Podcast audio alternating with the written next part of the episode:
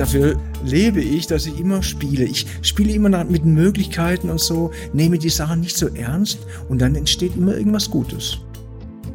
Es gibt so viele andere Dimensionen und manchmal hatte ich das Glück, da reinzugucken und ich sehe, dass hier ist nur ein Bruchteil von dem, was da ist. Wir kriegen viel zu wenig mit.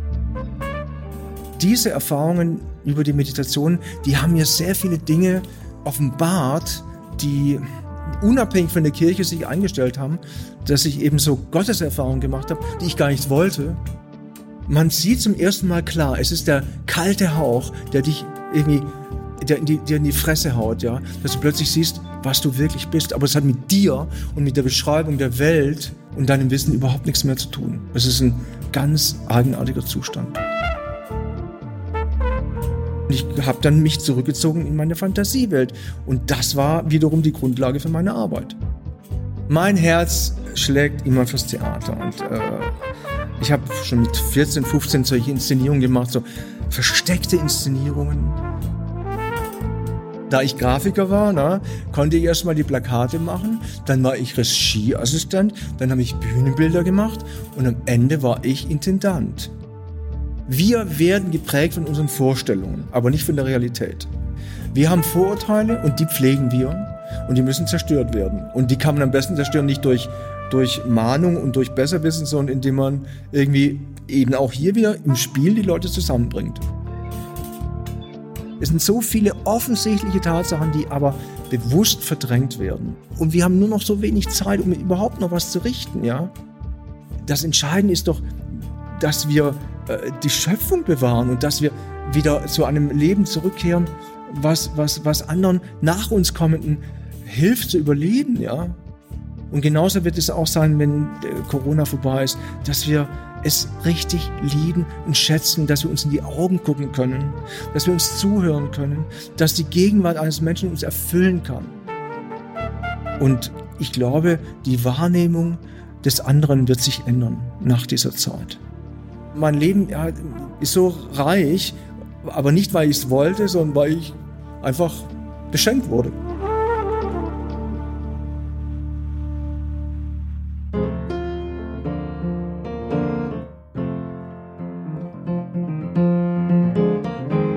Verbunden mit ein Podcast der Evangelischen Citykirchenarbeit Münster.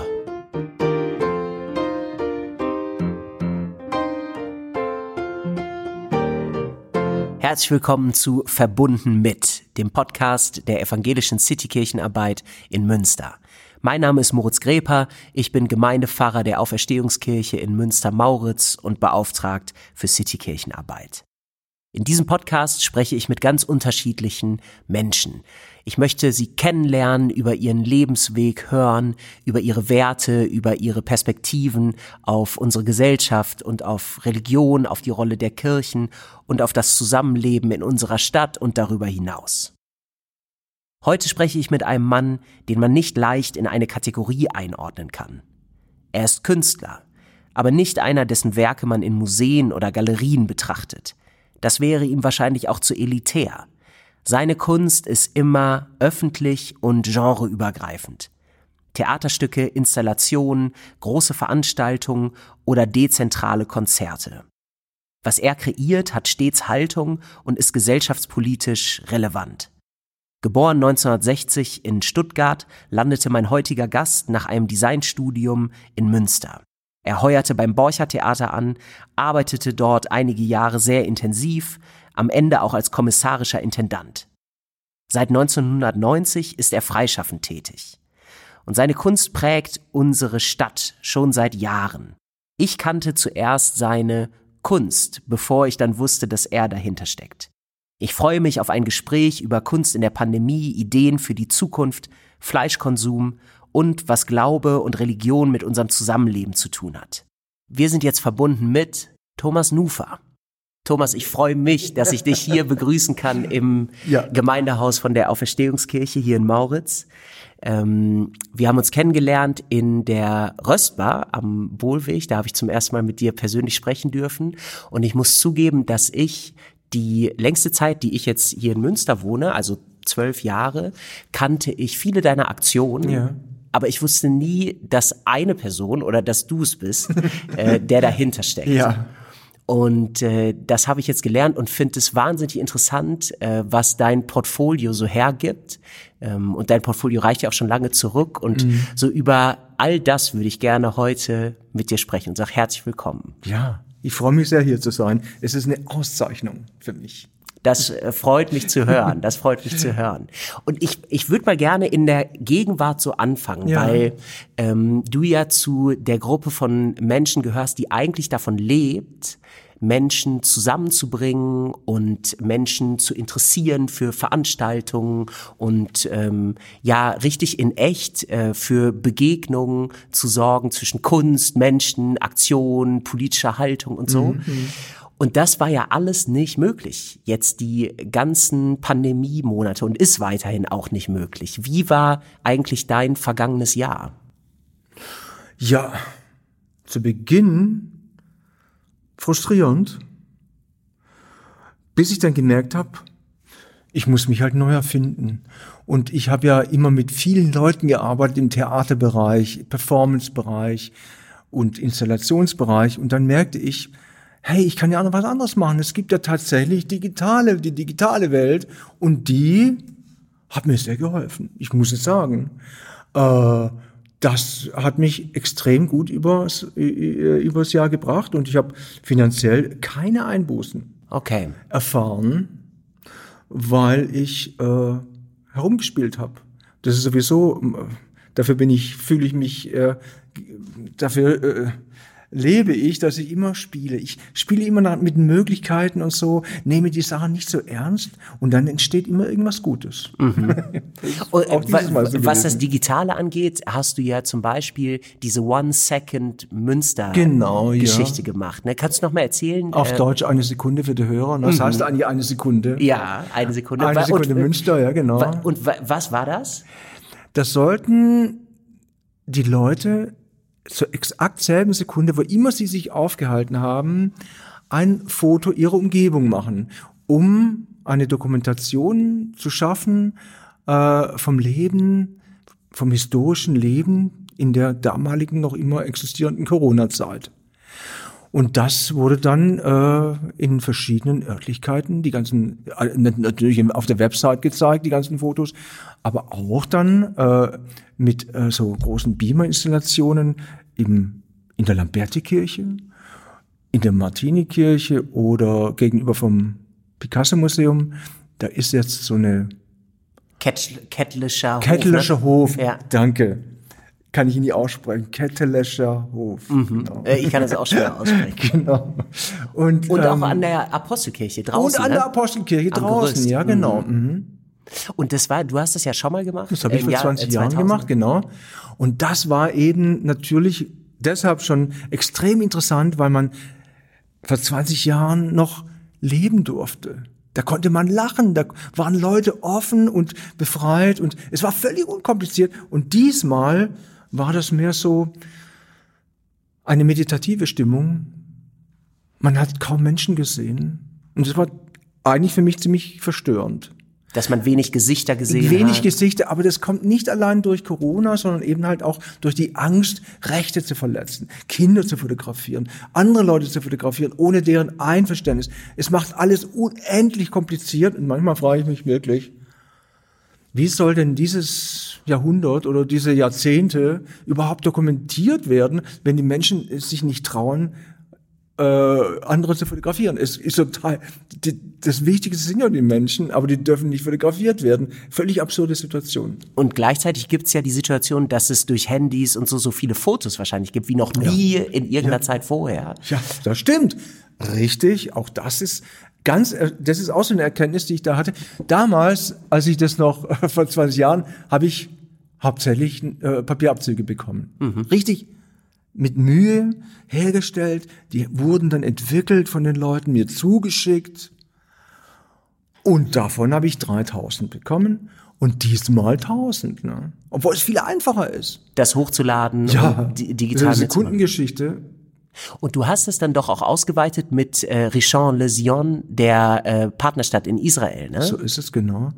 Da war ich zufälligerweise auch eingeladen im Rathaus bei dieser Kommission, die sich da überlegte, was man machen könnte für das Jubiläum, 40-jährige Jubiläum. Und äh, dann kam oder wurde vorgestellt eine Idee von der, vom, vom Ministerium, von NRW, vom Heimatministerium, glaube ich, oder ganz genau weiß ich es nicht. Die haben gesagt, wir werden oder wir wollen eine Kamera aufstellen oder mehrere Kameras, die dann verbunden sind äh, äh, vor Ort mit, äh, mit Rishon und umgekehrt. Und da sollen die Leute dann äh, Glückwünsche übermitteln und äh, ja, irgendwas Nettes sagen. Und dann war aber die Angst groß, dass es missbraucht hätte mhm. werden können, dass man irgendwie die, ja, israelische Politik kritisiert oder die Juden oder was immer, keine Ahnung. Auf jeden Fall. Oder das Antisemitisten, das Kapern genommen. oder so. Ja, genau. Wäre zu gefährlich gewesen. Hätte möglicherweise genau das Gegenteil verursacht. Bewirkt, ja, okay. Und dann äh, habe ich gesagt, ja, dann machen wir doch so eine ähnliche Geschichte, die aber äh, neutraler abläuft. Und dann habe ich gesagt, dann machen wir doch einfach die eine Sekunde Münster und, übertragen die auf Rishon. Und das hat dann tatsächlich funktioniert. Ja, sehr schön. Mhm, mh. ähm, man merkt an äh, deinem leichten Dialekt, dass ja. du nicht äh, ursprünglich Westfale bist. Ah, ich komme aus Stuttgart, gell. Ich kann ja normal schwätzen, aber da hat mir ja keiner verstanden.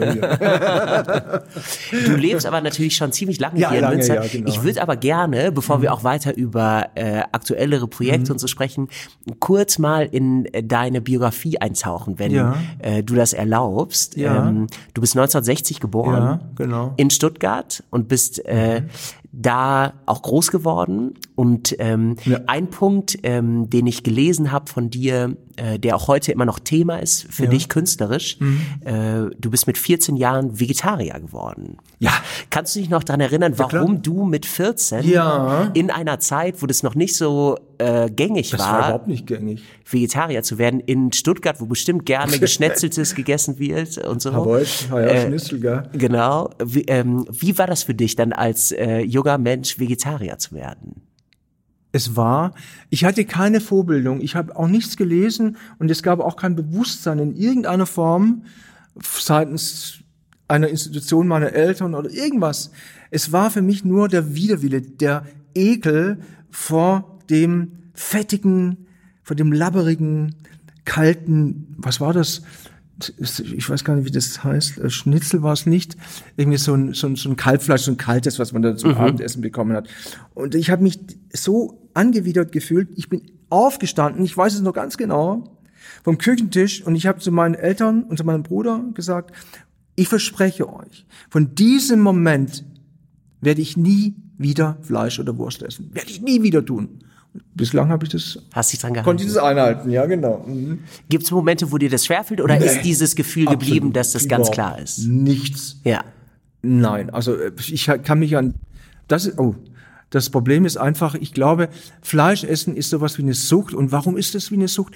Es ist die, äh, das, der Geschmack.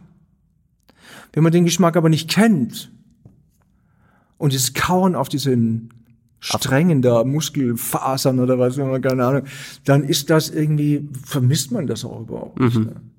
Und heute ist es ja äh, auch aus ganz verschiedenen Gründen ja, genau. äh, absolut gut, dass es relativ selbstverständlich ist, Vegetarier ja. oder Veganer ja, zu sein. Genau. Ähm, da können wir später nochmal drüber sprechen. Das ist ja auch eine schöne Aktion. Äh, ganz genau. Ein paar Mal gemacht in der letzten ich, Zeit. Da gerne, ja. Aber ich würde gerne kurz noch in deiner Kindheit und Jugend bleiben. Kannst du außer dem äh, Punkt, wo du Vegetarier geworden bist, mhm. so ein bisschen beschreiben, wie du aufgewachsen bist? Ja, also äh, ich bin äh, sehr religiös und sehr antireligiös aufgewachsen. Mein Vater, der war so ein Pietist, der ging immer in die Kirche und meine Mutter hat sich dafür überhaupt nicht interessiert. Und in diesem Zwiespalt bin ich aufgewachsen. Ich war immer hin und her gerissen. Wenn mein Vater gebetet hat zum Mittag, komm Herr Jesus, sei unser Gast und segne uns und alles, was du uns bescheret hast. Amen. Hat sich meine Mutter eine Zigarette angezündet. Ne? Mhm. Und in dem Spannungsfeld bin ich dann aufgewachsen und ähm, ich wusste nicht, wo ich hingehöre. Und hat dieser Pietismus deines Vaters in deiner Erinnerung für dich, es gibt ja Pietismus, der sehr eng ist Ja. und äh, Ja. vielleicht so, ähm, ja, auch nicht so konstruktiv manchmal ins Leben guckt, aber es gibt ja auch ganz viel Schönes an äh, so einer Herzensfrömmigkeit, Ja, ne, die zum. Pietismus gehört. Ja. Wa- Was ist dir davon so in Erinnerung äh, bei deinem Vater? Oder bei der Kirche auch, wo dein Vater dann hingegangen ist? Also gemischte Gefühle, muss ich sagen. Ähm, ich habe sehr früh irgendwie gemerkt, dass da so viel Heuchelei im Spiel war. Und das hat sich für mich körperlich manifestiert.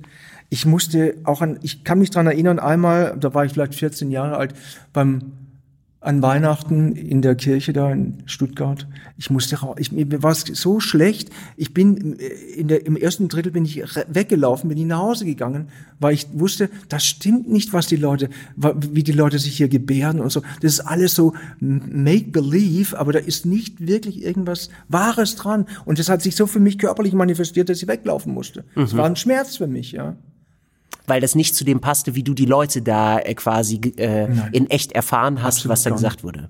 Das war für mich eine richtige Horrorerfahrung. Mhm. Mein Vater aber war ein sehr gläubiger, tiefsinniger, liebevoller Mensch. Aber der wurde von meiner Mutter eben nicht geschätzt für seine Religiosität. Die hat ihn als schwach betrachtet. Ne? Es war richtig, ich bin in diesem Konflikt dauerhaft aufgewachsen. Und dann habe ich eine ganz andere Richtung eingeschlagen. Dann hatte ich mit 17 Jahren schon einen Guru und habe mehr oder weniger wie ein Hindu gelebt, kann man sagen. ähm, und Hast du den Guru in, äh, im, im Schwabe, im. Schwabenländle gefunden? Nee, der kam aus Indien. Der war sogar noch zwei Jahre jünger als ich. Der ist, der ist mit äh, 14 Jahren hat er seine Familie verlassen, ist geflüchtet nach England. Äh, und äh, dann hat er so eine Bewegung aufgezogen und durch den habe ich gelernt, wie man meditiert. Und das mache ich noch heute und das ist für mich irgendwie so die, die Grundlage, dass ich so äh, gelassen bin und so spielerisch sein kann und angstlos bin, muss ich echt sagen. Und diese Erfahrungen über die Meditation, die haben mir sehr viele Dinge offenbart, die unabhängig von der Kirche sich eingestellt haben, dass ich eben so Gotteserfahrungen gemacht habe, die ich gar nicht wollte, muss ich dazu sagen, die war, Aber die so auf dich gekommen sind. ja, die, die haben mich plötzlich, äh, äh, äh, äh, äh, haben sich mir eröffnet, ja. Es wurden Türen aufgemacht und das hat mich, da, da wurde mir plötzlich klar, warum nimmt man das Leben so ernst, ne? Es gibt so viele andere Dimensionen und manchmal hatte ich das Glück, da reinzugucken und ich sehe, das hier ist nur ein Bruchteil von dem, was da ist. Wir kriegen viel zu wenig mit. Und es war eine Gnade. Ich muss es echt sagen. Es war nicht erworben. Das habe ich mir nicht erkämpft oder durch großartige äh, Verhalten da mir wurde mir das geschenkt. Alles nicht. Es ist einfach mir, das war reine Gnade. Mehr Das- kann ich dazu nicht sagen. Das ist aber das ja, was äh, in der Tradition schon so Propheten im Ja. Mhm. alten Israel oder auch in äh, den so den mystischen Richtungen Mhm. aller großen Religionen, würde ich sagen, wird es ja auch von eigentlich allen so beschrieben, dass Ja. wenn sich das ereignet, das kommt auf einen. Das, Das kann man nicht da, machen. Ne? Ja, und würdest du sagen, mh, passt das trotzdem, unabhängig mal von der Kirche, aber wenn passt das mit so dem christlichen äh, Gottesbild zusammen oder würdest du sagen, ist es sozusagen getrennt davon, wenn du so eine spirituelle Erfahrung mit Meditation machst, die Das mache ich auch nicht mit Meditation. Ja, okay. Das mache ich mit gar nichts. Das Ja. Mhm. ist einfach da. Plötzlich, äh, äh, ich weiß nicht, wie weit ich hier gehen darf. Es glaubt sowieso keiner. Äh, man denkt, ich habe nur LSD genommen die ganze Zeit. Stimmt überhaupt nicht. aber du bist drogenfrei fürs äh, Protokoll. absolut. Das war entstanden oftmals, der Auslöser oftmals war Verwirrung. Mhm. Wie bei Meister Eckhart. Ein großer christlicher Mystiker. Absolut, genau, den ich sehr verehre. Und da hat sich mir irgendwie diese göttliche Kraft gezeigt. Ich kann das aber jetzt nicht auf Jesus beziehen oder so, sondern eben ist eine Gotteserfahrung. Ja. Das ist unabhängig von einer Religion. Aber das passt äh, ja so ein bisschen dazu, dass mystische Richtungen im Islam, im Judentum, Ja, im äh, ja. Christentum, die, denen fällt es ja oft leichter, die Grenzen von äh, sozusagen beschriebenen Religionen auch zu überschreiten und sich auf dieser Ebene gut zu verstehen, Ja. weil die äh, Gotteserfahrung, die man teilt, dann äh, ja doch beschreibbar ist für egal aus welcher Richtung man jetzt kommt. stimmt. Ne? Das ist namenlos. Das ist eine Erfahrung der göttlichen Kraft. Die Gegenwart der göttlichen Kraft. Das Bewusstsein. Also man kann sagen, hm, ich bin in diesem Moment dann nur noch Bewusstsein umgeben von Bewusstsein. Und da ist das Ego nicht mehr da. Das ist dann irgendwie extremst verstörend und beäng nicht beängstigend, aber man sieht zum ersten Mal klar, es ist der kalte Hauch, der dich irgendwie, der in die, dir in die Fresse haut, ja, dass du plötzlich siehst, was du wirklich bist. Aber es hat mit dir und mit der Beschreibung der Welt und deinem Wissen überhaupt nichts mehr zu tun. Das ist ein ganz eigenartiger Zustand. Ähm, und die äh, Prägung durch den Guru, den du damals kennengelernt hast, Ja. da gehörte zu, also du hast meditieren gelernt ähm, und gehörten da noch andere irgendwie Lehren dazu, die du äh, von da mitgenommen hast? Ja, also er kam ja aus dem Hindu, hinduistischen Bereich und wir haben natürlich so ein bisschen Hindu, so, so diese äh, Tradition da bisschen, oh, ich komme immer an dieses Mikro, äh, äh, äh, gepflegt. Das macht nichts, das muss Lukas später alles Ja, es tut mir leid, Entschuldigung. ähm, aber das war eigentlich nur zu Beginn so. Der ist dann nach Amerika gegangen und äh, hat sich dann völlig normal verhalten. Der hat das Denken, der, das Hindu-Denken abgelegt und ist jetzt eigentlich sowas wie so ein Friedenspolitiker. Der spricht auch vor der UN und so weiter. Okay. Prem Rawat kennt man hier nicht so, aber egal. Er hat aber nie irgendwie eine, wie soll man sagen, eine Philosophie oder irgendwie sowas entwickelt, sondern er hat immer nur gesagt, meditiert. Meditieren ist das Allerwichtigste. Bleibt äh, bei, bei euch und meditiert auf euren Atem. Es gibt ein inneres Licht, innere Musik, diese Geschichten und äh, das ist völlig unabhängig von irgendeiner Religion. Auch er hat sich dann nicht irgendwie, das war keine, keine, keine, kein Religionsersatz. Es ist einfach eine innere Erfahrung gewesen. ja. Oh, äh, bist du dann als junger Mann ähm, äh, ins Studium gegangen? Auch in Stuttgart, ne? Ja. Und hast Design studiert. Das ist eigentlich deine Ausbildung sozusagen, Eigentlich die ja, erste. Genau, genau, genau. Du bist also Designer. Ähm, und äh, du bist aber, glaube ich, auch in Indien dann gewesen, ne? Oder ist das erst später? In Indien? Ja. Ja, ich, äh, pf, ich bin halt viel herumgereist. Klar, ich, es gab Festivals mit dem Guru überall, äh, äh, auch in Amerika und in Europa. Äh, immer, ich war so, ich, Also es war so eine richtige Bewegung. ja, ja, ja, ja. Ich war, ich war sogar mal zu einem Geburtstag eingeladen von ihm. Da war ich 18 oder 19. Da bin ich wegen eineinhalb Tagen nach Amerika geflogen. Ja. Wahnsinn. Das war echt irre. Ja. Was haben deine Eltern dazu gesagt? Nichts. Okay. Ganz erstaunlich, muss ich sagen, meine Eltern, die waren unglaublich gelassen. Die waren, oder waren völlig überfordert. Auch sein. ja. Dachte sich, Hauptsache er kommt heile zurück, lassen wir machen. ja. Und die haben auch nie versucht, mich zu richten oder mir zu sagen, ja, das passt überhaupt nicht in die, in unsere Gesellschaft und überleg dir doch mal, was du da tust oder nichts, nichts. Ich wurde nie korrigiert. Von Anfang an, das war nämlich ein großes, großes Glück. Meine Mutter war immer sehr lässig. Ich habe alles bemalt und so. Äh, die, die ganzen Wohnzimmerwände waren voll gekritzelt und so. Niemand hat mich äh, da irgendwie gemaßregelt.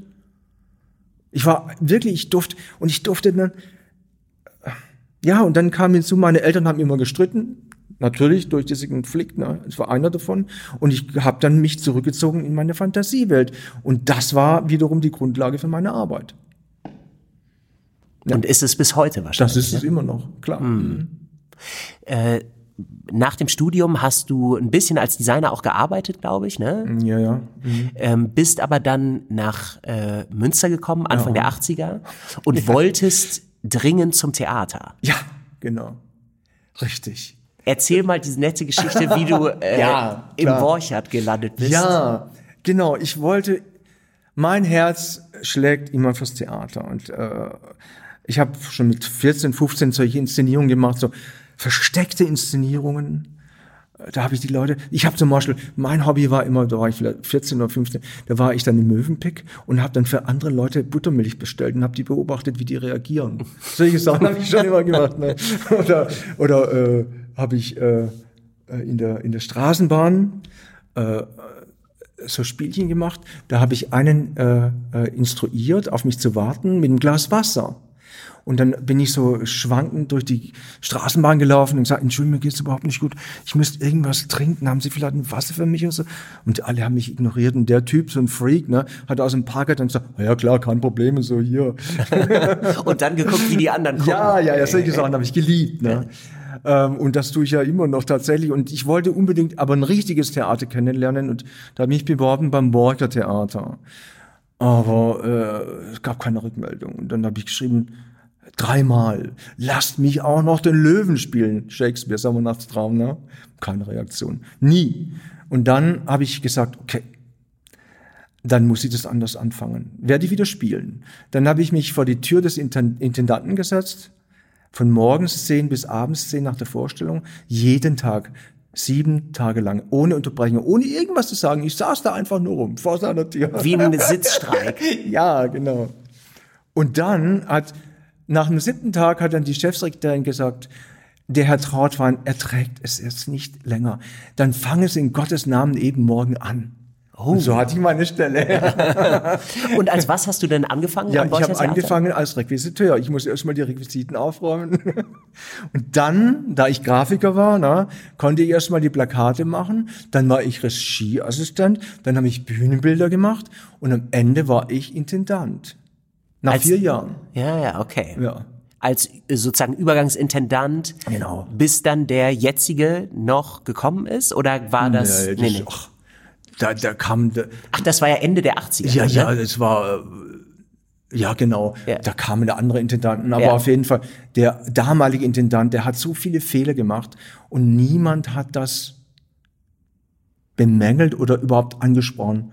Und ich habe dann irgendwann gesagt, bei so einer Sitzung mit allen Technikern und Schauspielern, da war der auch da, gesagt, Herr so und so, Sie, ich weiß, Sie treiben ein ganz eigenartiges Spiel und ich habe Angst, dass ich meine Stelle verliere und ich werde ihm nachgehen. Ich glaube, dass äh, ich werde es aufdecken. Habe ich ganz offen ausgesprochen. Da war ich 30, ne? Und dann meinte der Mann, ja gut, nur für Sie sind ein Arschloch, machen Sie was Sie wollen. Und damit warst du da raus? Nein, und dann habe ich angefangen zu recherchieren. Okay. und dann musste er abtreten. Und dann habe ich eineinhalb Jahre lang äh, kommissarisch die Intendanz übernommen. In, ja, mit, ja, genau, so ist es gewesen, ja.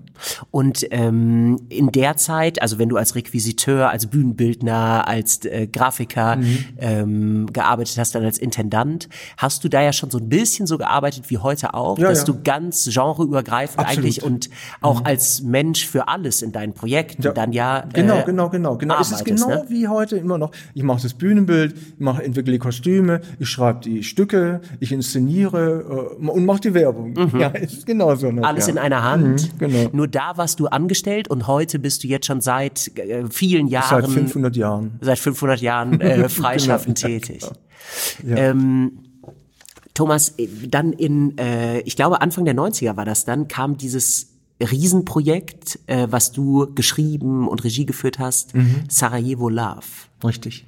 Kannst du das, ich kenne das ja jetzt auch nur aus der Dokumentation ja, sozusagen, ja, aber ja. das finde ich wahnsinnig beeindruckend mhm. und würde dich bitten, noch mal kurz da den Kontext ein bisschen zu erläutern. Da hing ja auch damals schon die evangelische Kirche ja, ein bisschen mit drin. Genau, ne? ja. Ähm, mhm. Und äh, dass du mal erzählst, was das für ein Stück, für welchen Anlass und so weiter war. Ja, gerne. Das äh, war anlässlich des äh, 350. Jahrestages des Westfälischen Friedens. Und da hat die Kirche mich gefragt und auch die Stadt, ob ich was für Jugendliche entwickeln könnte. Das war hier das Jugend- und Bildungswerk wahrscheinlich, ne? In Münster oder der Kirchenkreis. Ja, mhm. genau, genau, mhm. genau. Und dann, ja, über den dritten, ach Quatsch, über den 30-jährigen Krieg. Und dann habe ich gesagt, das interessiert überhaupt niemanden. Die Jugendlichen interessierten sich niemals für den 30-jährigen Krieg. Wir müssen irgendwas anderes machen, mit was eben halt auch aktuell mit Religionskonflikten zu tun hat. Und es war eben damals eben äh, die Geschichte in Bosnien. äh, Bosnien und eben das, die, die äh, ganze jugoslawische äh, Spaltung, die da dazu geführt hat, dass ganz viele Länder dann von den Serben angegriffen wurden, unter anderem eben Sarajevo. Sarajevo als Mittelpunkt, Sarajevo als Hauptstadt von Bosnien-Herzegowina. Und da, ich hatte damals Time Magazine ab abonniert und da war ein Artikel über ein Pärchen, Welches Magazin hast du abonniert? Time. Time. Mhm. und da war es ein Artikel über ein Pärchen, die lagen tot auf der Straße, auf einer Brücke. Boschko und Admira, äh, die wurden von den Chetniks, die von oben herunterschossen, die Serben, in die Stadt fast vier Jahre lang ohne Unterbrechung erschossen auf der Flucht. Und das hatte ich immer in meinem Portemonnaie, dieses, diesen Artikel, und da kriege ich immer noch Gänsehaut. Ähm, und ich wusste, ich werde darüber ein Stück machen. Und dann äh, bot sich die Möglichkeit, das zu machen, äh, genau für die 350-jährige Jahr, äh, 350 Jahrfeier, weil das war ja ein verkappter Religionskonflikt natürlich auch. Es war natürlich mehr als das. Es war auch der Krieg des Landes gegen die Stadt, gegen die freie Stadt. Aber es ging auch um diese Front äh, Genau. muslimische äh, Bürger und äh, orthodoxe Bürger. Ne? Genau, genau, genau. Weil in Sarajevo eben alle Religionen im Frieden zusammengelebt haben. Hunderte Jahre. Jetzt nicht, ja, jetzt doch wieder mehr jetzt. Aber äh, damals wurde das zerstört. Und da war diese Gemeinschaft von Juden, äh, Muslimen, äh, äh, Katholiken und äh, äh, Evangelen vernichtet. Und äh, da, das hat mich sehr schockiert. Und dann habe ich einfach begonnen, da bin ich in Sarajevo geflogen, einfach so, kurz nach dem Krieg, und habe da recherchiert.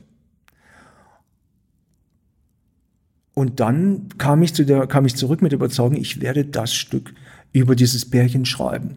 Boschko und Admira. Aber ich habe das, das war es ein serbischer Junge und ein bosniakisches Mädchen. Aber ich habe das dann natürlich, das wäre mir jetzt zu einfach gewesen. Ich habe daraus dann einen NATO-Soldaten gemacht, einen kanadischen, der sich verliebt in ein bosnisches Mädchen. Und die wollen dann gemeinsam flüchten. Er will die NATO verlassen, weil die NATO eben überhaupt nicht, die konnte gar keinen Einfluss nehmen auf das, was da passiert ist. Die waren ständig nur Beobachter. Und das hat ihn so angewidert. Und das Mädchen wollte nach Berlin zur Love Parade. Und die wurden dann eben auf dieser Brücke erschossen. In dem Stück. Und äh, Steffi Stephan, der Bassist von Udo Lindenberg, der hat die Musik geschrieben. Ich habe die Texte geschrieben und den, ja und das Skript eben. Und äh, dann haben wir es im Jofel gezeigt und dann kam das Besondere.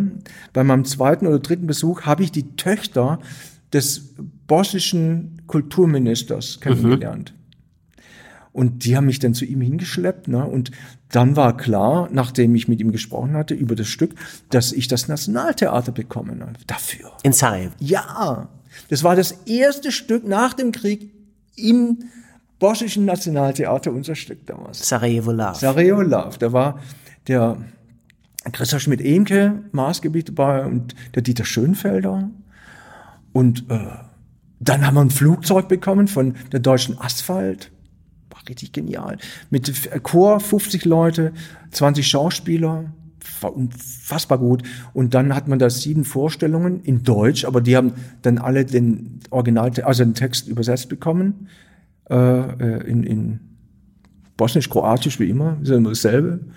Und es war immer ausverkauft und die ganzen NATO-Soldaten waren da und das war absolut großartig. Ich habe sogar die Eltern des erschossenen Mädchens kennengelernt, die waren zweimal da.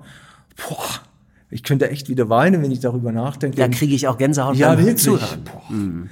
Und die haben gesagt, hey, wie konntest du wissen, dass unsere Tochter ein Kreuz trug? Das ist eine Muslimin gewesen. Wie bei dir auf der Bühne. Ich sage, ich wusste das nicht, aber so war es wirklich. Wahnsinn. Also das war wirklich einer der bewegendsten Momente, dass das gelang. Und da, auch da sehe ich wieder, das habe ich nicht gemacht, das habe ich, das konnte ich gar nicht wollen, so etwas. Das wurde mir auch wieder geschenkt. Also mein Leben ja, ist so reich, aber nicht, weil ich es wollte, sondern weil ich einfach beschenkt wurde. Kann man echt sagen. Das äh, Stück hat doch auch in Deutschland richtig bundesweit auch für Aufmerksamkeit gesorgt. Ja, klar. Ne, es gab ja auch Stress mit dem, mit dem äh, Verteidigungsminister damals. Okay, so. ja, was genau, hatte ja. der daran auszusetzen? was hatte der daran auszusetzen? Nee, gar nichts. Wir- äh, Es war so, äh, das Dayton-Abkommen jährte sich dann ein paar Jahre später zum fünften Mal und da wollte die NATO das nochmal buchen. Die wollten das nochmal zeigen im Nationaltheater. Wir aber hatten dann kein Flugzeug mehr und da habe ich, äh, ich äh, dachte, ich kann so eine Transallmaschine bekommen von der Bundeswehr. Ja. Und dann äh, ging das auch über ein OB und so weiter hin und her. Aber die haben das abgelehnt. Damals war der äh, Minister, äh, Quatsch, der äh, Verteidigungsminister Scharping? Scharping. Genau. Und ja, ja. Scharping hat es abgelehnt und der ist heißt es, ich meine, ich, das sind jetzt Gerüchte, der ist dann mit dieser Transallmaschine auch nach Mallorca geflogen, um seine Gräfin Pilati zu besuchen. Ja, der hatte doch wirklich. Ich erinnere mich, aber der hatte Ja. doch wirklich so einen Skandal Ja, mit äh, genau, der Nutzung. Ja, ja. Äh, das war echt. Und das war total frustrierend. Ich war noch mal in Sarajevo. Ich habe das Bühnenbild äh, wieder nachbauen lassen. Ich hatte alle Kontakte. Ich war, hatte Pressekonferenzen und so, war alles klar. Ich wurde mit, mit, mit MPs immer zur Presse, also mit, mit Maschinenpistolen begleitet äh, dahin. Ne? Boah, weil die Situation auch immer noch angespannt war. ich Natürlich durfte, dann ja, ja, natürlich, klar. Man durfte da, äh, äh, ich war immer mit Militärs zusammen, und sie haben auf mich aufgepasst. Äh, ich, äh, wenn man äh, irgendwie äh, unterwegs war und so im Gelände, nicht, man durfte nicht irgendwie ins Gras pinkeln oder so, Hm. weil das überall noch vermint war? Oder? ja, vermietet war, Mhm. ja. Und solche Sachen, also es war schon noch eine Und die Zeit, evangelische Kirche äh, damals und der Christoph Schmidt-Emke, der mitgekommen ist, die haben das unterstützt und Ja. äh, wahrscheinlich mitfinanziert. Ja. Und äh, Die Stadt und die die Kirche, Stadt und die genau. Kirche, weil das ist ja ein Riesenprojekt. ja. ja. Fantastisch. Das klingt immer noch richtig, richtig gut. Ich, Ja. Das könnte ich mir auch äh, äh, gut vorstellen, das nochmal zu sehen. Oh, das würde ich so gerne nochmal machen. Vor allen Dingen jetzt, wenn ich so sehe, was da passiert in, in Bihać und so, na, mit diesen Flüchtlingen auch. Da habe ich jetzt auch wieder Geld gespendet. Und ja, genau, noch was. Was ist geblieben von Sarajevo Love? Wir haben einen riesen Fonds gegründet, einen Sarajevo Love Fonds. Und da sind jetzt fast 100.000 Euro schon zusammengekommen. Und die damalige Pressesprecherin des S4 äh, Pressechefs, die verteilt das Geld an bedürftige Leute. In- das wird immer in noch gemacht. In, Bosnien, in Sarajevo, genau. und äh, an, in diesen Fonds könnte, äh, können Leute auch immer noch spenden. Das tun auch. Ja. ja. Schön. Das Ja. hört sich äh, richtig gut an. Ja. Und äh, Thomas, das führt mich mh, zu der Frage, weil das ja ein Projekt ist, was ganz konkret mit ganz aktueller Politik zu tun hat, mit aber auch mit ganz äh, großen Werten wie Frieden und Ja, klar. ähm, ja und einfach einem Blick auf die Welt, was äh, äh, der kritisch ist und der ähm, Menschen ins Bewusstsein ruft, was auch gerade schief läuft Ja. und äh, was nicht sein kann. Und das durchzieht ja die meisten deiner Arbeiten Ja. eigentlich, dass die sehr politisch sind. Ja. Wir haben zum Beispiel ähm, ein Projekt, wo ich dich jetzt mit einem Schauspieler äh, engagiert habe. Im März, falls das stattfinden kann, Ja. äh, werden wir ja das Theaterstück Dreck äh, zeigen. Da geht es um, ja, man kann vielleicht sagen, äh, rassistische Stereotype, die man Ja. als Zuschauer knallhart serviert bekommt Genau. ähm, von einem arabischen Geflüchteten, der erzählt, was er erlebt. Und der Kniff ist ja ein bisschen, das Stück ist eigentlich schon alt, aber wenn man es dann hört, ist es äh, sehr aktuell. Und mich würde interessieren, wo, woher nimmst du deine mh, politische Haltung und so diese Leidenschaft dafür wirklich ich würde ja mal sagen, einfach relevante Sachen zu thematisieren und nicht in eine Welt zu gehen. Ne, du bist ja auch ein spielerischer Typ und sagst, das gefällt dir eigentlich auch. Du könntest ja auch ganz unpolitische, Ja. einfach nur ästhetische Sachen machen. Ja. Boah, das ist eine gute Frage. Da habe ich noch nie drüber nachgedacht, muss ich echt sagen. Ja. Weil, äh, denk mal weiter drüber nach. Ich nenne mal noch ein Beispiel. Auch der westöstliche Divan, den viele Münsteraner kennen, Mhm. Ja. äh, hat ein paar Mal stattgefunden auf dem Domplatz. Ja. Überall liegen Teppiche und es treten kulturelle äh, Akteure aus ähm, äh, muslimisch geprägten Gesellschaften, arabischen äh, Gesellschaften und äh, westfälische Kultur Genau. steht nebeneinander. Ja. Es gibt auch Essen aus beiden Welten Ja. und äh, Goethe und äh, Hafez. Hafez äh, stehen in der Mitte und überwachen das Spektakel. Ja. Ähm, und es werden Geschichten erzählt und es gibt so das Beste aus beiden Welten. Auch das ist ja ein Ja, schwer politisches richtig. Ding irgendwie. Jetzt glaube ich, eine Antwort zu kennen. Schieß los. ja. Ähm, das liegt daran, dass ich mit 17 Jahren ausgezogen bin äh, äh, aus dem Elternhaus und äh, ich habe dann mit ganz vielen Ausländern zusammengelebt, mit Malaien, mit Indern, mit Amerikanern, äh, Pakistani. In WGs oder? In WGs, Ja. genau. Wirklich teilweise mit 16 Leuten, alles bunt gemischt. Und ich muss echt sagen, na, alles, was ich wirklich von Grund auf gelernt habe, wie Meditation, Kochen lernen und äh, äh, zu diskutieren und all diese Geschichten, das habe ich nicht von den Deutschen gelernt. Das ist total eigenartig. Das hat mich sehr geprägt. Also die, die grundlegenden Kenntnisse und Fertigkeiten, die habe ich nicht von Deutschen gelernt. Und deshalb bin ich so dankbar dafür, äh, dass äh, die Leute mir geholfen haben. Und das vielleicht ist der Grund, warum ich glaube, diese Angst ist so lachhaft, äh, dass man sich abgrenzt. Im Gegenteil, wir können so viel voneinander lernen und wir können so viel irgendwie teilen und es ist so lebendig, das Leben, wenn man aber sich so abgrenzt, dann ist das Leben armselig und traurig, ja. Das war eigentlich so der Impuls, weil ich kann es einfach nicht verstehen.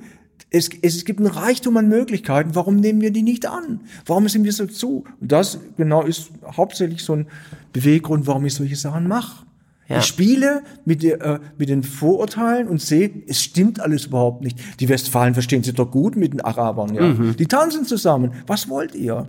Die können sich austauschen. Die, äh, die, die beginnen neugierig zu werden. Und das ist genau auch der Punkt, Neugier. Wenn, wenn man äh, dann plötzlich konfrontiert wird mit so Leuten, die man normalerweise gar nicht sehen will und plötzlich merkt, hey, die sind genauso cool drauf und die lachen und die, die machen auch Fehler genau wie ich, ey, ist so gut. Ja. Und du schaffst dadurch ein Erlebnis auch für alle Ja. Leute, die daran teilnehmen, Ja. die so eine Erfahrung machen. Ja. Was nicht für alle immer selbstverständlich ist. Mhm. Ne? Ja, ja. Ja, das kann ich gut verstehen. Ich glaube das auch fest, dass im Grunde das beste Mittel gegen rassistische Vorurteile Ja. ist, dass man einfach Leute kennt Ja. und dass man sich Genau. zumindest dafür offen zeigt, auch Leute aus anderen Kulturen, aus anderen Ländern kennenzulernen So und mal zu versuchen, möglichst alle Vorurteile hinten anzustellen und einfach so unmittelbare Erfahrungen zu machen. Weil ich glaube, dann kann man gar nicht mehr rassistisch werden Nein. eigentlich. Äh, das ist, wird unmöglich irgendwie, Es ne? ist, genau. Es ist allein die Vorstellung. Wir werden geprägt von unseren Vorstellungen, aber nicht von der Realität. Wir haben Vorurteile und die pflegen wir und die müssen zerstört werden. Und die kann man am besten zerstören nicht durch, durch Mahnung und durch Besserwissen, sondern indem man irgendwie eben auch hier wieder im Spiel die Leute zusammenbringt. Und Erlebnisse schafft, ne? Ja, genau. Mhm. Und vielleicht auch, de, den Punkt hattest du ja schon angesprochen, Irritation auch Irritation, ja, genau. schafft. G- g- Sag doch mal auch dazu was, das ist mir auch in Erinnerung geblieben bei unserem ersten Kaffee trinken, weil Mhm. du das mir da auch erklärt hast, dass für dich sozusagen deine Methode ist Ja. eigentlich Irritation. Ja, das stimmt.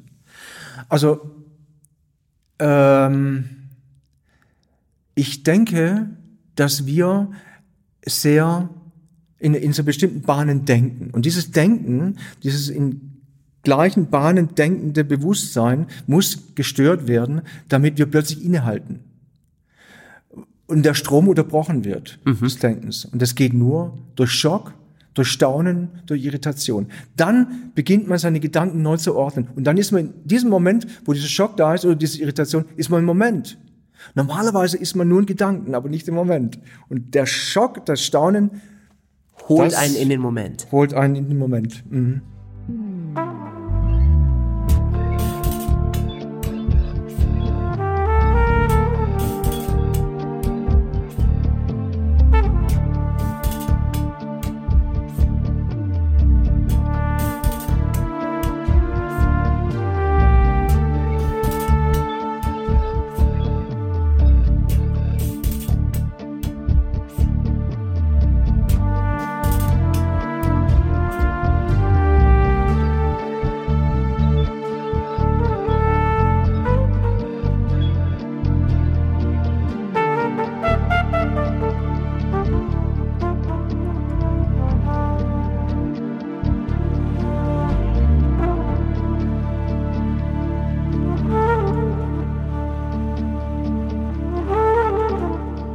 Du äh, nochmal ein, ein Beispiel dafür aus einer deiner Arbeiten, ähm, wie du so einen Moment der Irritation dann auch bewusst kreierst und somit einsetzt? Ähm, also es gibt da ein Bild, äh, was äh, richtig äh, gut war in der Innenstadt. Da habe ich mit Jugendlichen auch von Bonny mit und anderen Jugendlichen. Das evangelische Jugendzentrum evangelische an der Jugendzentrum, genau. Da habe ich ein großes Festival der Reizunterflutung gemacht. Und es bestand aus verschiedenen äh, Ideen, die in, an verschiedenen Tagen da gezeigt wurde. Und es war hauptsächlich eben, wir tun nichts. Wir lassen uns vom Konsum überhaupt nicht ansprechen. Wir starren einfach nur Kaufhof an, stundenlang, ohne einem Impuls nachzugeben, zum Beispiel. Und die andere Geschichte war, die ständige Erreichbarkeit über die Medien, Social Media und äh, äh, äh Handy Handys und, und so weiter. Das habe ich durchbrochen, indem die Jugendlichen, denen, denen haben wir äh, Matratzen besorgt und Decken. Dann haben die sich einfach in die Stadt gelegt um zwei Uhr mittags äh, zwischen der Dominikanerkirche und äh, Karstadt mhm. und haben da gepennt. Waren 20 Matratzen überall verteilt in der Stadt. Ne? Salzstraße lag auch einer. Äh, und die haben da geschlafen. Und das war sehr irritierend. Das glaube ich. Ja. Und, äh, aber viele fanden das auch wiederum gut. Ja, so eine Gelassenheit zu zeigen, einmal einfach nichts wahrzunehmen, sondern einfach bei sich zu bleiben und sich in keinster Weise äh, äh, äh, irritieren zu lassen. Das fanden die meisten gut.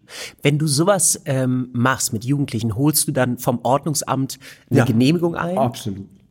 Das ja. muss sein, weil man sonst ja, ja. schnell wahrscheinlich durch besorgte Bürger angezeigt wird. In der Tat. Also das muss ich immer machen, ja. Und die Reaktion der Bürger, bist du dann so da als stiller Beobachter und nimmst wahr, wie die Leute reagieren? Oder wie kriegst du das denn dann mit? Ja, ich, viele Leute kennen mich ja auch und äh, sprechen mich dann an. Und ich habe auch dann ein bisschen Informationsmaterial dabei. Mhm. Ähm, das, okay, also das gibt's dann auch für die, die ja, interessiert sind und ja, so ein genau, bisschen was ja, noch so mitnehmen möchten. Das ist ja fast so ein bisschen pädagogisch. Ja, stimmt. Äh, es ist das, aber es wiederum äh, ent, äh, äh, äh ich spiele eben mit den Klischees auch. Mhm. Eine Geschichte war zum Beispiel eben auch in diesem Festival der Reiseunterflutung, dass die Jugendlichen Bücher lasen in der Innenstadt. Überall saßen plötzlich Jugendliche mit Büchern in der Hand. Mit echten Büchern. Mit echten deutschen Büchern. ja. Und äh, das hat auch völlig verstört, äh, also das hat viele Leute verstört. Und, guck mal, die lesen ja Bücher und so. Das kann man sich gar nicht mehr vorstellen, dass Jugendliche Bücher lesen. Und all, mit diesen Sachen spiele ich eben auch unheimlich gerne. Und das nimmt wiederum auch irgendwie, man hat plötzlich einen anderen Eindruck von den Jungen. Die können doch lesen und die tun es doch auch überall jetzt. Ne? Von wegen, die daddeln nur auf ihren Handys. Ne? Mhm. Und solche Sachen eben. Das ist eben halt auch so eine Irritation, aber man denkt dann unweigerlich weiter. Ja. Ja. Das, äh, aber ich meine, ich mache natürlich auch wirklich sehr politische Sachen. Ich war damals auch nach den Morden an den NSU-Opfern da, habe ich die ganzen Leute da auf dem Prinzipalmarkt auf riesigen Bannern gezeigt, zwischen den Arkaden und dem Rathaus und so. Äh, das weiß ich auch selber noch als weißt du Betrachter. Noch, ja. Mhm. Und das ist natürlich dann eine sehr seriöse Geschichte und ja. allerdings auch gefährlich natürlich, klar. Es wurde auch teilweise zerstört oder geraubt und so. Aber das Tolle ist, äh, genau diese Banner, die wurden jetzt immer ausgeliehen, auch äh, in, äh, im Osten von Deutschland, wenn die da solche Erinnerungen mhm. da pflegen und dann äh, leihen die sich das immer aus. Das finde ich natürlich klasse. Ne? Total. Dass ja. die so weiterleben und weiter Sinn Ja, genau, genau, Und gerade nach solchen Anschlagsserien wie vom äh, NSU, mhm. das waren ja zehn Menschen, glaube ich, ne, die die ermordet haben, äh, fällt es ja manchmal nicht so leicht, die wirklich als Person auch zu erinnern, Richtig, sondern genau. immer nur diese ja. Zahl zehn Leute oder bei größeren Anschlägen Ganz ist es genau, noch schwieriger. Ja, ne? ja, und ja. da finde ich das äh, auch total wichtig, dass Bilder und Namen auch gezeigt werden. In der Tat. Und es war auch nicht einfach, das, äh, die Erlaubnis zu bekommen vom BKA und da muss ich dann teilweise in der Türkei noch bitten um die Veröffentlichung der der Rechte also, oder die der, sozusagen der, der, der Porträts ja ja, ja. Mhm. Und sag mal, wenn du das gerade schon so ansprichst, dass das auch mal gefährlich sein kann, wenn man sich so exponiert und Ja. auch so umstrittene Dinge thematisiert. Erlebst du das auch, dass du Anfeindungen oder so ausgesetzt bist, wenn bestimmte Dinge politisch in einer Richtung sind, die natürlich nie jedem gefällt? Oder um mal auf diese Fleischsache zum Beispiel zurückzukommen, du bist seitdem du 14 bist Vegetarier, wie wir eben schon drüber gesprochen haben, und du hast kürzlich dich als äh, eine Mess, wie hieß das? Nee, ein Schweinepriester. Der als ein Schweinepriester und nicht irgendwo hingestellt, sondern auf dem Domplatz. Ich habe mich vor den Dom, auch vor, vor den Dom gestellt, ja. Und vor die Lamberti-Kirche in, im vollen Ornat als, als Bischof mit Mitra. Hattest du dafür die Genehmigung des Bistums? Nein. Don't tell anyone. Okay. Ich hatte gar keine Genehmigung. Ne? Mhm. Ja. Aber du wurdest auch nicht aufgehalten. Nein, erstaunlicherweise. Auch das war wiederum irritierend, weil Irritation, das ist dann nicht mehr richtig einzuordnen und so, dann weiß man nicht genau, ist es jetzt Kunst oder, Oder ist das irgendein Spinner? Meint er das ernst oder was genau? Das ist dann Aber du bist ja wie ein Priester aufgestellt. Ja, ja, genau, Ne? absolut. Und dann, und was hast du dann gemacht? Du hast eine Messe gelesen. Ich habe einen Bittgottesdienst gehalten für die geschlachteten Tiere. Mhm. Und da war ich einmal eben äh, Prediger in Form des Bischofs und manchmal aber habe ich mir eine Schweinemaske aufgesetzt, also eine Schnauze, und dann hat das Schwein gepredigt ne? und gegen die Menschen da angesprochen, ne? gegen deren Manie. Und hast du da zum Beispiel auch negative Reaktionen äh, mit, mitbekommen? Weil da sind ja auch nicht alle so ansprechbar für, Ja, für Fleischverzicht und also ich muss sagen, es war jetzt nicht so wahnsinnig gut besucht. Äh, insofern Mhm. gut, es war in der Corona-Zeit, ne? Wo ja, man, genau. Ja. In, insofern ist, da gab es keinen Widerstand, nein. Okay. Aber hast du das woanders schon mal erlebt, dass du irgendwie äh, Anfeindungen ausgesetzt warst oder ähm, auch so Kritik, die dann ins Unangenehme rückt, weil es Ja, nicht irgendwie. Hm. Ja, das ist die Geschichte. Ich habe mal, hatte einen Auftrag für die städtischen Bühnen, was zu schreiben, an, anlässlich des Jubiläums von Mozart, ich weiß nicht, es waren 50 Jahre oder weiß ich. Äh, und da sollte ich mit äh, Steffi Stephan ein Stück machen äh, für Jugendliche, Così fan tutte. So machen es alle. Und das habe ich dann in die Jetztzeit verlegt. Così fan tutte ist eben die Geschichte von zwei Paaren, die und da gibt es einen Typen, der sagt, jeder ist untreu. Es gibt überhaupt niemanden, der es nicht ist. Und das wird in dieser Oper beschrieben. Thematisiert. Ja. Und äh, das habe ich, in, ich habe da so eine Show draus gemacht. Äh, es würde es zu lange führen. Also auf jeden Fall. Und Steffi hat dann die Musik geschrieben und äh, es war aber natürlich äh, keine, äh, es war konfrontierend. Es sollte natürlich auch wieder verstörend, irritiert sein und für Jugendliche. Und äh, da äh, habe ich, hab ich noch viele Ideen eingepackt und das war, war der Bühne zu viel. Zu viel. War es der Bühne zu viel vor oder nach der Aufführung? Nein, das, die kam ja gar nicht zustande, gar nicht leider, weil man dann äh, gesagt hat, wir sind nicht bereit, diese Art des Stückes auf die Bühne zu bringen. Das ist zu frech, zu respektlos, äh, zu dreckig. Mhm. also, überhaupt nicht, aber das war damals der Intendant, der war überaus vorsichtig und dann äh, hat man mir da ständig irgendwie das Leben schwer gemacht. Man wollte mir dann Produktionsdramaturgen aus Amerika zur Verfügung stellen. Und gesagt, Okay. Sind verrückt? Wieso aus Amerika? Der dich in die richtige Bahn lenkt, oder? ja. Und am Ende war es dann so, dann äh, hat man mir, da gab es eine großes, große Diskussion zwischen äh, Intendant, Oberspielleiter, Generalmusikdirektor, Chefdramaturg. Und dann habe ich zum Intendanten gesagt, okay, ich muss es doch überhaupt nicht schreiben. Dann schreiben Sie es doch. Sie können es doch. Dann meinte der Intendant damals, nee, ich kann es auch nicht. Und dann bin ich aufgestanden. Dann hat er gesagt, es bleiben Sie hier. Ne, warum soll ich jetzt hier bleiben? Ich gehe jetzt. Nein, Sie setzen sich jetzt wieder hin. Dann habe ich wieder hingesetzt, das war das Problem. Hätte ich nicht machen sollen. Und dann ging es wieder weiter. Dann habe ich wieder neue Fassungen geschrieben, dann gab es eine Bauprobe, dann wurde ein Casting gemacht, drei Tage lang mit Schauspielern aus, ganzer, aus der Bundesrepublik. Wissend, dass es überhaupt nicht gezeigt wird. Komischerweise ist alles völlig absurd gelaufen. Und dann hat man uns auch keinen Vertrag gemacht, nie, es gab nie einen Vertrag für uns, den haben wir dann eingemahnt. Und es ging dann immer hin und her. Und am Ende äh, landete das dann, weil wir keinen Vertrag bekommen haben, vom Landgericht. Dann hat das Theater Recht bekommen, dann haben wir dagegen geklagt. Und vom Oberlandesgericht hieß es, nein, das ist die Freiheit der Kunst, das ist rechtens gewesen, die, wir müssen einen Betrag, äh, äh, Vertrag und einen Betrag unseren, unseren Erhalten für die geleistete Arbeit? Dann hat dann die städtischen Bühnen haben dann mit dem Bühnenverein gegen uns wieder geklagt. Das ging dann, das war dann zweieinhalb Jahre anhängig beim Bundesgerichtshof in Karlsruhe. Oh. Und, und da wurde, und, äh, wir, wir hatten dann Recht bekommen am Ende. Das heißt, das wurde überhaupt nicht, weil das ein Grundgesetz, das ist Teil des Grundgesetzes, die Freiheit der Kunst ist nicht angreifbar. Das wäre ein fataler Fehler gewesen. Mit meinem Namen wäre das dann auch, wäre wäre der, das Ende der Kunst wäre mit meinem und Steffi Stefans Namen zu Ende gegangen. Das Ihr wärt ziemlich berühmt geworden wahrscheinlich. Ja, aber nicht so. Äh, nicht so wie, nee. nein, nein, klar, aber so wie man sich das Zeit nicht wünscht. Äh, wurde ich oft angegriffen auf der Straße auch. Okay. Äh, und beschimpft und so weiter. Äh. Weil das Menschen in den Medien verfolgt haben und ich, ja, ich war ein, so der Buhmann, sofort. Das ging ganz schnell und ständig wurde, musste ich irgendwelche Interviews geben und so. Man hat mich, hat sich da richtig eingeschossen auf mich. Ich, ich weiß, wie sich das jetzt anfühlt, ne? Auch wenn, wenn Leute so gedisst werden in den Medien und so. Es ist ein wirklich ganz schreckliches Gefühl. Also ich brauchte ein halbes Jahr, bis ich mich wieder erholt habe davon, ne? Glaube ich. Ja. Wenn man so zur Zielscheibe wird, ja. irgendwie.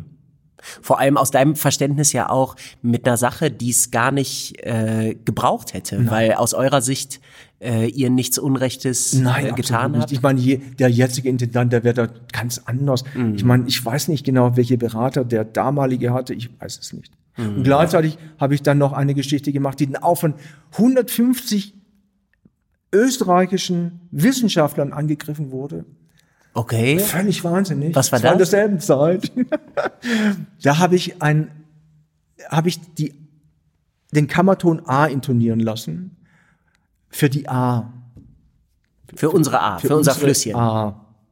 Da wollte ich sehen, kann man durch Klänge, kann man durch Sägen oder was immer die Struktur des Wassers verändern. Das war eine, einerseits ernst gemeint, andererseits aber auch ein Spaß, weil die A drängt sich ja auf, dass man da irgendwie mal sowas tut. Was mit ja, A macht. Mit A, genau. Und dann hatte ich da Musikgruppen und äh, äh, Gitarristen und Chöre, die haben alle äh, äh, improvisiert auf den Kammerton A.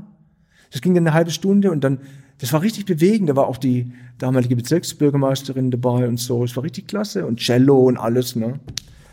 Und äh, dann habe ich das Wasser dann eben überprüfen lassen und vorher schon. Ja, es gab keine Änderung leider, aber was das zur Folge hatte, war, dass eben die Wissenschaftler da in Österreich von Lunter bekommen haben und mich beleidigten und sagten, wir wissen ganz genau, unsere Kinder werden niemals auf Schulen in Münster geschickt werden. Oha. Weil diese esoterische äh, Idiotie, die werden wir nicht unterstützen und das ist eine, eine Stadt, die man nicht besuchen sollte. Mhm. Sowas. Das kam gleichzeitig dann.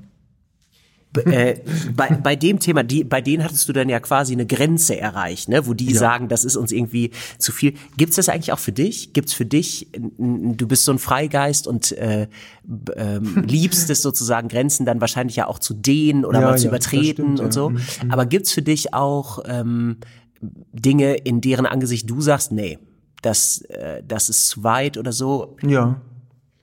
Also das ist einmal, ich schätze die Demokratie über alles, die Freiheit, die die Demokratie bietet. Und wenn die irgendwie äh, äh, beschädigt wird, dann äh, wehre ich mich. Und genauso eben halt auch äh, dass äh, Menschen, nur weil sie anders denken, fühlen, anders konditioniert und äh, gläubig sind, dass die angegriffen werden, auch da äh, äh, kämpfen. Ist es bei dir vorbei? Das ist auf jeden Fall. Also so äh, eine Diskriminierung, bloß weil man so ein, selber so ein äh, Weltbild hat, was zu dem anderen nicht passt, all das ist für mich völlig außer Frage. Also da, da trete ich ein dagegen. Mhm, ja. Mhm. Und natürlich jetzt diese Geschichte mit dem Fleischkonsum. Das ist etwas, was auch mich sehr bewegt, weil ich sehe, wie ignorant die meisten sind, die äh, es wird überall alles gemacht, um die, äh, um den, um den Virus da, um das Virus zurückzudrängen, aber die, die Hauptursache, nämlich der Fleischkonsum, der wird überhaupt nie angesprochen. Mhm. Es sind Zoonosen, heißt es ja, weiß ja jeder. All die Seuchen, äh, Schweinegrippe, Hühnergrippe, die whatever, überspringen vom Tier auf kam Menschen. immer durch die Zerstörung der Habitate, durch das Zusammenführen der Menschen zu den Wildtieren und so weiter und so fort. Es sind so viele offensichtliche Tatsachen, die aber bewusst verdrängt werden. Und mhm. das ist auch etwas, was ich und und wir haben nur noch so wenig Zeit, um überhaupt noch was zu richten, ja. Mhm. Äh, und das geht ja sogar über diese ähm, Virusgeschichte hinaus. Fleischkonsum hängt ja auch, es gibt ein ähm, tolles Buch von Jonathan Vorher. Genau, mhm. ähm, der ja so einen handhabbaren Weg eigentlich für so einen alltäglichen ja. Beitrag zum äh, Klimawandel oder zum Aufhalten ja, genau. des Klimawandels ja, schreibt, ähm, der nur damit erstmal zusammenhängt, weniger Fleisch so zu Der es, rät ja gar nicht dazu, gar nicht mehr Fleisch zu er essen. Er isst ja selber Fleisch, hat er zugegeben. Wieder, ne? Ja, genau, er war genau. mit großem Tamtam Vegetarier genau. und dann in einer labilen Phase Burger essen. Naja, und äh, der sagt, ich glaube, zu einer Mahlzeit äh, äh, pro Tag maximal ja. äh, Fleisch. Boah. Und das würde schon den Fleischkonsum so reduzieren Wirklich? in USA und wahrscheinlich auch in Deutschland, könnte ich und mir vorstellen, China. in China, dass das so merkbar wäre. Ja. Ähm, ja, und wenn man sich das vor Augen führt, und dazu kommt für mich noch dieses, das kenne ich ja bei mir selber auch, wenn ich eine Reportage sehe über Schlachthöfe, ja. denke ich sofort, ich kann nie wieder Fleisch essen. Ja.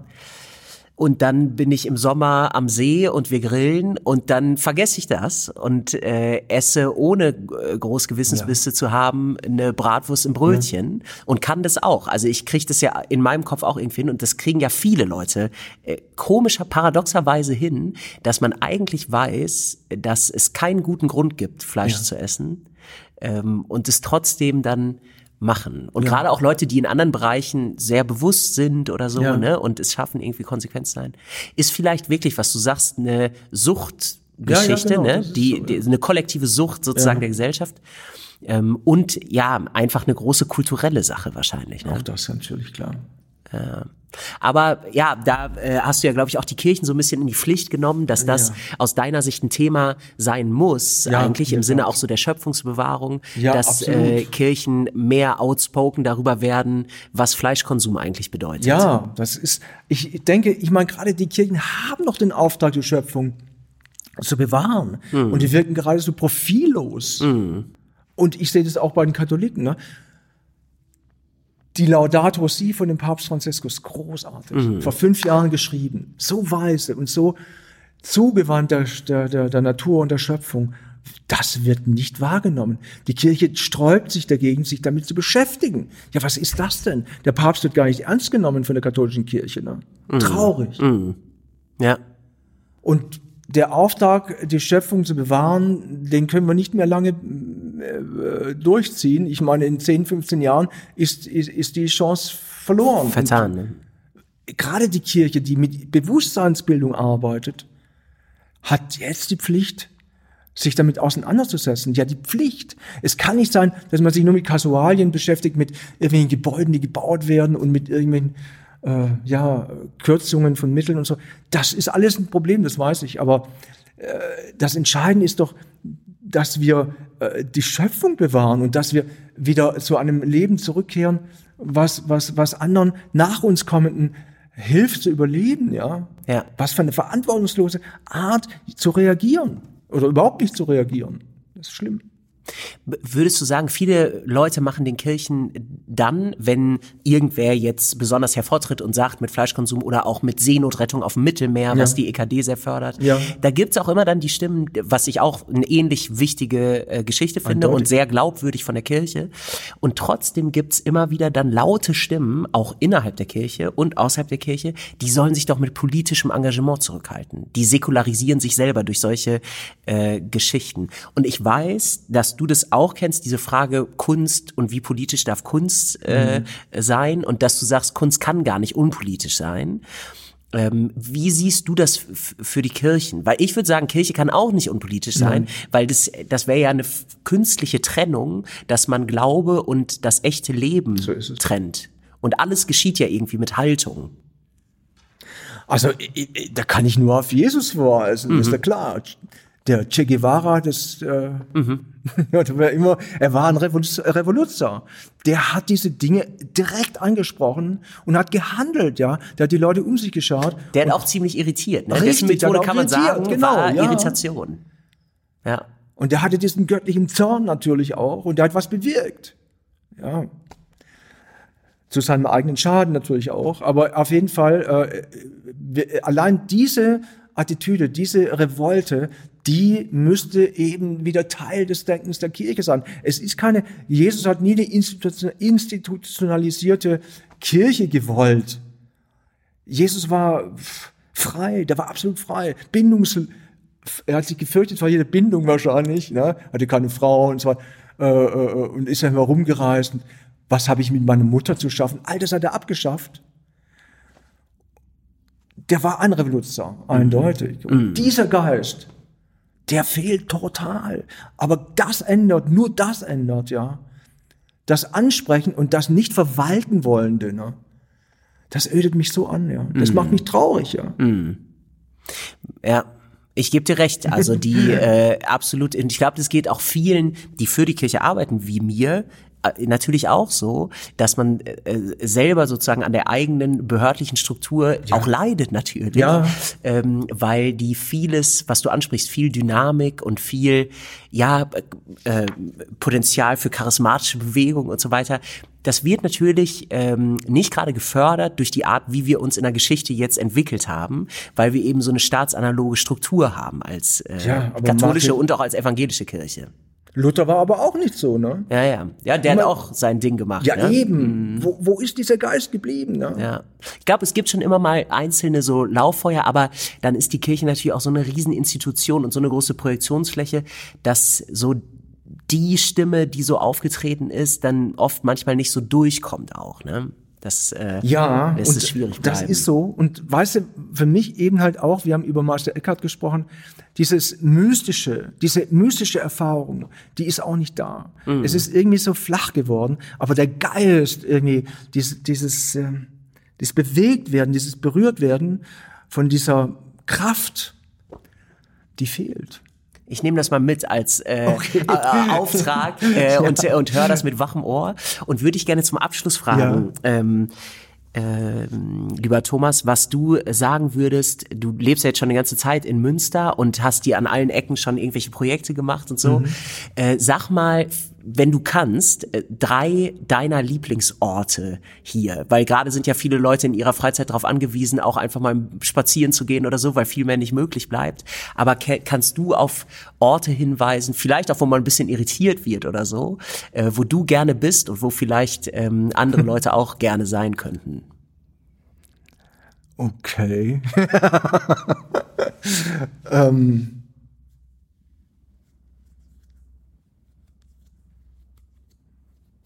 Boah, das ist schwierig. Also ich bin natürlich extrem gerne, ich wohne direkt an der Promenade, Kreuzviertel.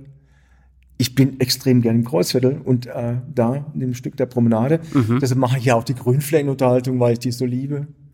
Das ist, äh, das müssen wir auch noch kurz sagen, das ist ja auch ein Projekt, was ich liebe. Das ja. habe ich kennengelernt, weil ein äh, Freund von mir, der mittlerweile in Berlin wohnt, mit seiner Band mal ja. Teil auch der Grünflächenunterhaltung war. Ja. Ähm, mit der Band Box in the Attic. Und, ja, genau. Äh, die auf dem Sofa da saßen. Genau. Ja, klasse, Richtig. Und Conny, der Bassist, ist ein langer, klasse. langjähriger Freund von mir. Mhm. Ähm, ja, und äh, die Grünflächenunterhaltung ist ja genial, weil dann auf der ganzen Promenade, für die, die jetzt Münster nicht äh, so gut kennen, ist es quasi der Wall um die Stadt, ja. äh, die Fahrradautobahn kann man sagen. Ja. Da gehen auch ganz viele Leute joggen, man kann ja, total schön spazieren genau. gehen. Mhm. Und auf den Wiesen links und rechts sind dann überall Musiker, Trommelgruppen, Chöre, äh, Bands und so. Alle und unverstärkt, hoffentlich. Alle, genau. Gibt kein Konsum, wird nichts genau. gegessen entsteht kein Abfall. Keine Kommerzgeschichten kein Kommerz. auch. Und es gibt einfach überall total schöne, vielfältige Musik. Leute tanzen genau. da. Und ähm, also wie so ein Festival, was man so beim Spazierengehen erleben kann. Ja, ja, genau. Und auch eins deiner Projekte. Ja. Mhm. Total schön. Re man kann sagen, ein eher unpolitisches Projekt von Absolut. dir. Es ist äh, aber, ja, ja, es ist unpolitisch, aber gleichzeitig, weil jeder mitmachen kann, ist es basisdemokratisch. Ja. Und keiner kann das vermarkten für sich selber. Es ist eben kein Konsum. Auch das ist ja letztlich eine politische Aussage, ja. Ja, mhm. total. Nein, nein, abs absolut. Ja. Und vergiss mal die anderen zwei Orte, das ist vielleicht auch gar nicht so eine äh, wichtige Frage, aber dann möchte ich eine andere Abschlussfrage ja. dir stellen. Du denkst ja auch viel darüber nach, was ähm, das mit der Gesellschaft macht, was wir gerade erleben und du siehst viel, was ähm, auch anders laufen könnte, anders laufen sollte. Was wünschst du dir für die Zeit, wenn man sagen kann, die Pandemie ist vorbei. Und man kann ja. wirklich davon sprechen, dass das hinter uns liegt und wir wieder neu anfangen, in echten Begegnungen und in Veranstaltungen ja. und so zu leben. Was wünschst du dir, hm. vielleicht was wir gelernt haben oder was dann anders ist? Ähm, ich glaube, wir haben schon einen Vorgeschmack bekommen gestern durch die Inauguration von, von, Joe, äh, von Joe Biden. Zum ersten Mal ist dieser dunkle Schatten von uns genommen worden, der uns bedrückt hat. Ich habe echt geweint gestern, weil ich merke irgendwie, wir, wir, wir können, es ist so bewegend zu sehen, dass jemand eine Sache wieder ernst nimmt, ja, und zu den, zu den demokratischen Werten steht. Und genauso wird es auch sein, wenn Corona vorbei ist, dass wir es richtig lieben und schätzen, dass wir uns in die Augen gucken können, dass wir uns zuhören können, dass die Gegenwart eines Menschen uns erfüllen kann. Und äh, ich glaube, die Wahrnehmung des anderen wird sich ändern nach dieser Zeit. Und ich hoffe, es wird so lange bleiben, mhm. äh, bis die nächste Krise kommt. Und äh, ich glaube, äh, wir werden achtsamer miteinander umgehen. Wir werden uns sehr mehr, viel, in einer ganz anderen Weise zu schätzen wissen, unsere Gegenwart. Weil wir gemerkt haben, wie mm. nicht selbstverständlich es ja, ist. Ne? ganz genau. Und wie verletzlich auch ähm, das Zusammenleben ist, in dem wir sind. Mhm. Und dass es ein richtiges Glück ist, dass wir uns haben. Ne? Ja. Schön. Ja. Dass es ein Glück ist, dass wir uns haben, ist voll ja. das schöne Schlusswort. Ja. Thomas, vielen Dank für das Gespräch. Es Freut mich ein total. großes Vergnügen, ein also ich, Vergnügen. Ich habe das ja schon äh, angedeutet, dass wir im März eventuell ein erstes gemeinsames Projekt haben ja. mit dem Theaterstück Dreck. Ähm, da werden wir bei Zeiten darüber informieren, äh, wenn das stattfinden kann. Und ansonsten hoffe ich, dass wir in Zukunft noch öfter mal das Vergnügen miteinander haben. Und äh, dank dir äh, für deine ganzen Gedanken, die du hier äh, mitgeteilt hast. Dankeschön. Ich danke dir von ganzem Herzen.